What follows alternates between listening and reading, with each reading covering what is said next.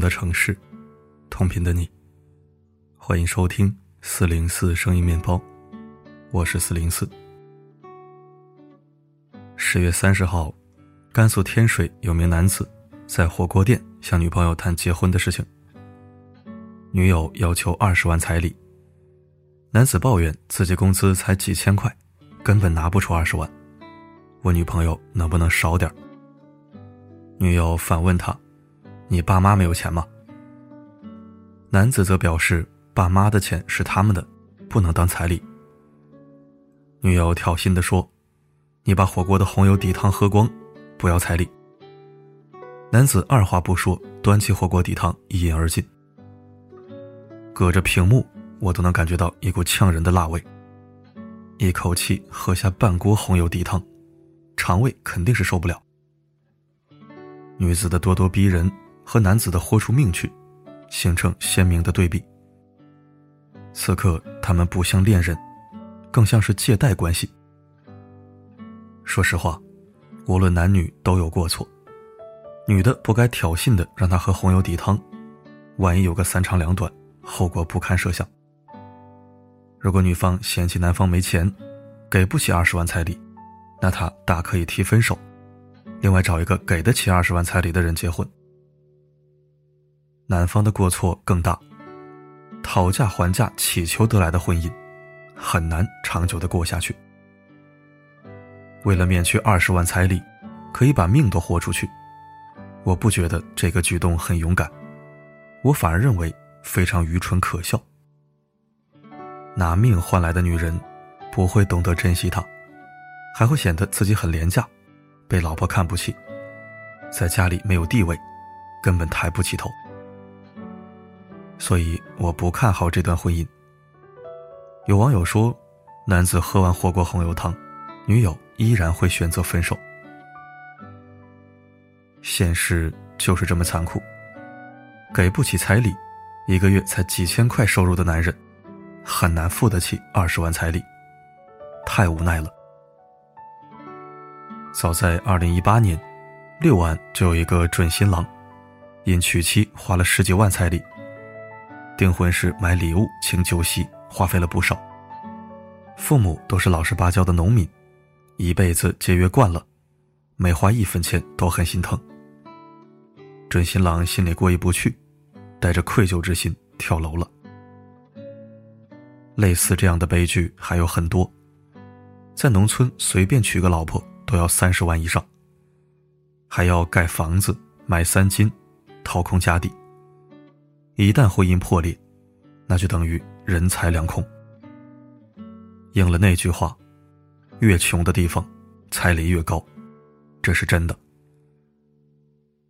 当婚嫁习俗变成嫁高者得，女子被物化，就有买卖婚姻的味道。婚姻应该是以爱情为基础，物质为辅助，更重要的是两情相悦，志趣相投。三观相近，才会越来越好。我妈同事裴阿姨的女儿，大学毕业后去广东打工，带回来一个 IT 男。男友是农村的，家徒四壁，根本拿不出彩礼。但是男孩子比较争气，月薪两万，靠自己的能力首付了一套房子。他给不起彩礼，也办不了婚礼，但是他在房本上写了女友的名字。裴阿姨得知孩子们真心相爱，主动提出不要彩礼，还陪嫁一部十几万的车。周围的邻居朋友都笑话裴阿姨：“哪有嫁女儿不要彩礼，反而倒贴一辆车的？是不是裴阿姨脑子坏掉了？”裴阿姨不急不恼，笑眯眯地说：“我就是丈母娘看女婿，越看越喜欢。男孩子家里虽然没有钱，但他老实本分，有责任心。”他有技术，有能力，给得了我女儿幸福，这就是最好的彩礼。裴阿姨女儿和男友很快领证，如今已是两个孩子的爸妈，一家四口过得和和美美。五年后，小两口的生活水平提高了，还给裴阿姨买了一套老年公寓。裴阿姨也成为小区里人人羡慕的对象。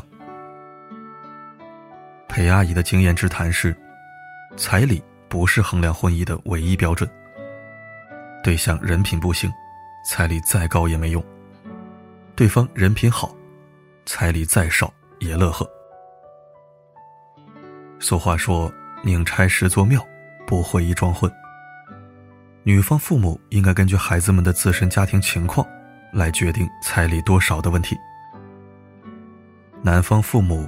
也要体恤女方家把女儿养大的辛苦，尽自己的能力表达诚意。有人说，要多一点彩礼，婆家才会重视自己，嫁过去才不会受气。我见过很多负债娶老婆的男人，为了娶老婆花光全部积蓄，还背了一身的债。婚礼上面对各种各样的婚嫁习俗，体验了一把一掷千金的感觉。给女方亲戚人手一个红包，各种礼物都是钱。等到宾客散去，他才从繁华中清醒过来。接下来就该开启还债模式。新娘子拿到高彩礼，获得一个体面的婚礼，等到结婚后才知道，一切都是骗局。婚姻根本不是想象中那样的五光十色。而是平淡无奇，甚至一地鸡毛。不是我们不懂浪漫，只是被生活磨平了棱角。关于彩礼婚礼，我觉得适可而止最重要。你看前面那个喝光火锅红油汤的男子，为了免二十万彩礼，愿意把自尊心踩在脚下，肆意摩擦。若非生活所迫。谁愿默默承受所有的辛酸苦辣？娶不起老婆，就去作践自己。可事实却是，用卑微换不来真心，拿命换不来老婆。其实，在那种情况下，换作是我，面对女友无底线的挑衅，我会选择保持男子汉的尊严，体面的离开。强扭的瓜不甜，既然轻视的种子已经种进了女友的心里，要想扭转局面，就太难太难。试想一下，婚后每次吵架，老婆都拿当初宁愿喝红油汤也不愿给一分钱彩礼来羞辱老公，孩子怎么看？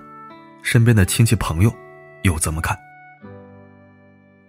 在我们家乡，男方家给女方一定的彩礼。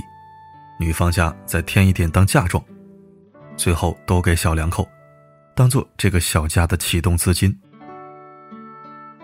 彩礼是男方家给女方的诚意，嫁妆是女方家给女儿女婿的祝福，饱含着浓浓的爱意。我把彩礼解读为以爱之名的祝福，而不是以婚之名的索取。双方应该多一些包容理解，少一些抱怨争执。这也是婚姻的真谛。